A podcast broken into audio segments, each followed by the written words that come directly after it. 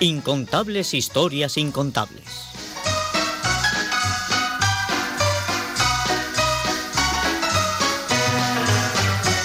En la obra Los caciques de Carlos Sanniches, que el equipo de Incontables Historias Incontables viene decomponiendo en estas ondas, hemos dejado al alcalde don Acisco despachando asuntos del pueblo, jaleado por el alguacil Morrones. Aparecen en este punto dos nuevos personajes, consternados y hablando con agitación y con ira. Ay, párate, Carlanca, párate, que no puedo más. Y yo vengo con la lengua afuera. Ay, qué disgusto más horrible. Ay, en cuanto se entere don Aciclo. Cae en una apropejía, pero ni pa' unto va a servir el que tenga la culpa. Lo asesino. Llegan a la alcaldía donde está el alguacil Morrones y llaman. Ave María Purísima. ¿Quién? Señor Cazorla, Carranca. ¿Y el señor alcalde? ¿Pero qué pasa que vienen ustedes más blancos que un papel? Pues pasa que el mundo se nos viene encima. ¡Mi madre! Que ya puedes ir escogiendo el presidio que te guste más. Pues contra, pero va en serio. El evangelio es una chirigota comparado con lo que acabas de oír. Pero... Arrea, avisa a don Acisclo y a la señora Cesaria que salga a escape. Voy, voy. Carlanca retiene a Morrones por el brazo antes de salir. Ah, escucha, para que no se asuste así de pronto, dile que no es nada, pero que se traiga el revólver por si acaso. Eso. Y añádele que la cosa no tiene importancia, pero que si no está el médico, que lo avisen. Bueno, Y manda como cosa tuya, que hagan una miaja de tila. ¿para cuánto?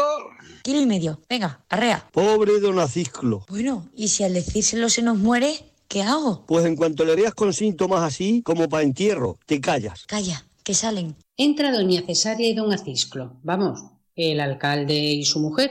¿Qué pasa? ¿Qué ocurre? ¿Qué dice, morrones? ¿Qué dicen ustedes? Madre, qué caras. ¿Se nos ha quemado la parva? ¿Se ha muerto el ganado? Peor. ¿Peor? Hablen ustedes que me ahogo de angustia. ¿Qué es lo que pasa? Ay, don Aciclo, en 10 años que llevo al frente de la Secretaría de este ayuntamiento, nunca le he dado a usted un mal disgusto. Sí, bueno, ya lo sé, pero... mm, Cuando se nos murió a usted su suegra, para evitar que usted se afligiese, le dije que era la mía, y así yo me hacía la ilusión y usted no se disgustaba. Bueno, pero ahora, ahora. ¿Qué es lo que pasa ahora? Pues ahora pasa que les tenemos que dar a usted el desgusto más grande de su vida. Canastos. Y si es un desgusto, ¿por qué no se lo dan ustedes a otro? Es intransferible, don Aciclo. Si no a estas horas, ya se lo había dado yo al señor cura o a otro amigo de confianza. Pues venga, venga, por Dios, lo que sea. ¿De qué se trata? Pues verán ustedes, estaba yo en el ayuntamiento con aquel expediente que me dijo usted que lo estudiase para ver cómo podíamos dejar de resolverlo. Cuando en esto llega una carta para usted y como usted me tiene autorizada para abrirla, la abro, la leo y me caigo redonda. ¿De quién era? De don Demetrio. De nuestro antiguo diputado. El mismo, aquí está. ¿Y qué dice? Óiganlo ustedes, si tienen valor, y juzguen de mi espanto. A ver, a ver.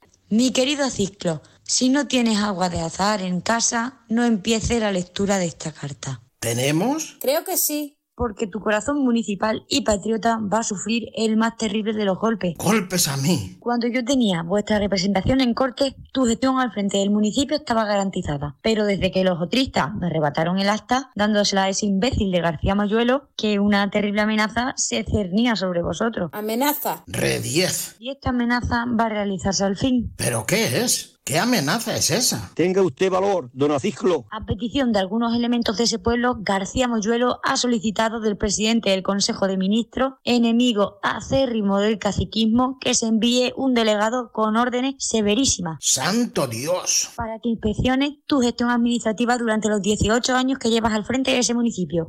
¿Investigarme a mí? ¿Pero quién manda eso? ¿Pero qué ladrón se va a atrever a eso? Calma, Cisclo, calma. Deja que siga adelante. Aseguran que ese ayuntamiento es una cueva de ladrones, Como ladrones. ¿Pero dice ladrones? con todas sus letras, mire usted. La secretaria le muestra la carta señalando la palabra ladrones. Don Acisclo la lee incrédulo. Ladrones nada más. Digo, nada menos. El delegado que os envía, hombre enérgico y resuelto, ha prometido al ministro que o le rendís cuentas hasta el último céntimo u os trae a Madrid atados codo con codo. Santo Dios. Uno de estos días enviarán al pueblo una sección de la Guardia Civil para apoyar la gestión del delegado. La Guardia Civil. ¡Qué infamia! No dejarle venir solo. Yo, enterado de la cosa por una confidencia secreta, me he creído en el deber de avisarte para que os preparéis. Y como yo sé que tú llevas los libros de una forma especial, te aconsejo un procedimiento expeditivo. Quema los libros o quema el ayuntamiento. ¿Y, y si quemáramos las dos cosas? Es una idea, ¿eh? Y por último, vigilad sin descanso. El delegado y su secretario llegarán a esa de incógnito. Quizá estén ya entre vosotros. Ay, cesárea,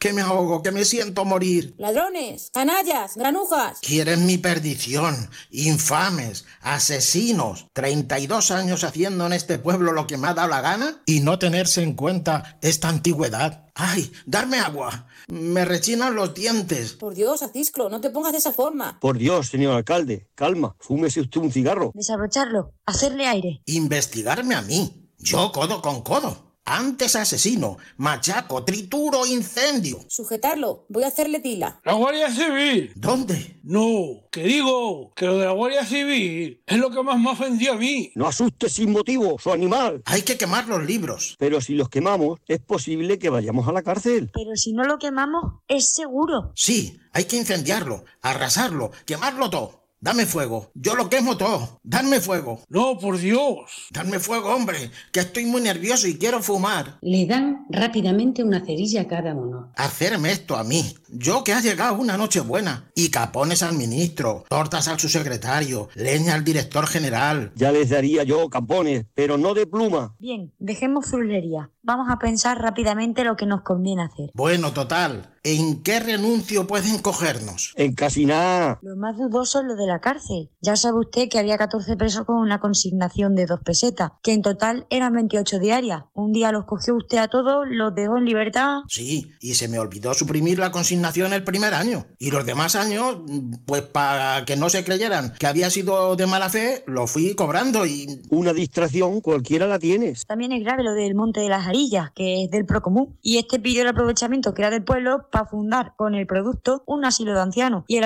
aprovechamiento pues se ha aprovechado. Ahora que el asilo... Sí, hombre, sí. Que no puede estar uno en todo y me distraje. Ancianos, para lo que van a vivir. Porque lo de que estén cerradas las escuelas hace ocho años, no creo yo que... Eso que le importa a ninguno. ¿Para qué quiere nadie saber leer en este pueblo? Si lo único que hay que leer son los rótulos de las calles y cuatro o cinco números atrasados de la Lidia que tiene el sacristán. Pues claro, porque yo creo que tengamos sin pagar al médico siete años y 12 sin abonar nada a la Diputación y que los fondos para enseñanza y el aprovechamiento de riego, u- cuatro tonterías. Todo eso nada. Espuma de viruta que dijo Maura. Y que se van todos los ayuntamientos de España a ver si están mejor. Bueno, de todos modos hay que prevenirse. Para las ocasiones son los hombres. Verán ustedes cómo lo arreglo yo todo en dos boleos. Morrones, Mande usted en ti confío. un perro. Márchate inmediatamente y búscame 14 hombres que quieran ir a la cárcel por 3 pesetas diarias, con opción a escoger los delitos que más les gusten. Cuasi todos con caras de criminales. Está bien. Enseguida me sacas de donde los haya nueve ancianos, de ambos sexos los nueve. Y sobre la marcha te haces con 24 chicos, de los cuales 12 u 14 sean chicas. 14 presos, 9 ancianos, 24 chicos, que varias sean chicas. Descuide usted, dentro de media hora estoy aquí con todo el ganado. A la abuela, Lo malo es que no tenemos ningún chico que sepa leer. no importa. ¿Y si quieren examinarlo? Pues se le dice a la señora Társila, la mujer del sacristán, que les enseñe a uno u dos, cuatro teorías de historia, cuentas y pamplinas de esas. Les pregunta a usted que dónde están las montañas de Navarra, y muy brutos tienen que ser, para no decirle a usted que en Aragón, y despachaos. Si se pudieran arreglar los libros tan fácilmente. Todo se andará. Deje usted descansar al macho. Pues ahí están. Estudiar el expediente para no resolverlo. De verdad es buenísimo esto. Más de uno Valdepeñas, Emilio Hidalgo, Onda Cero.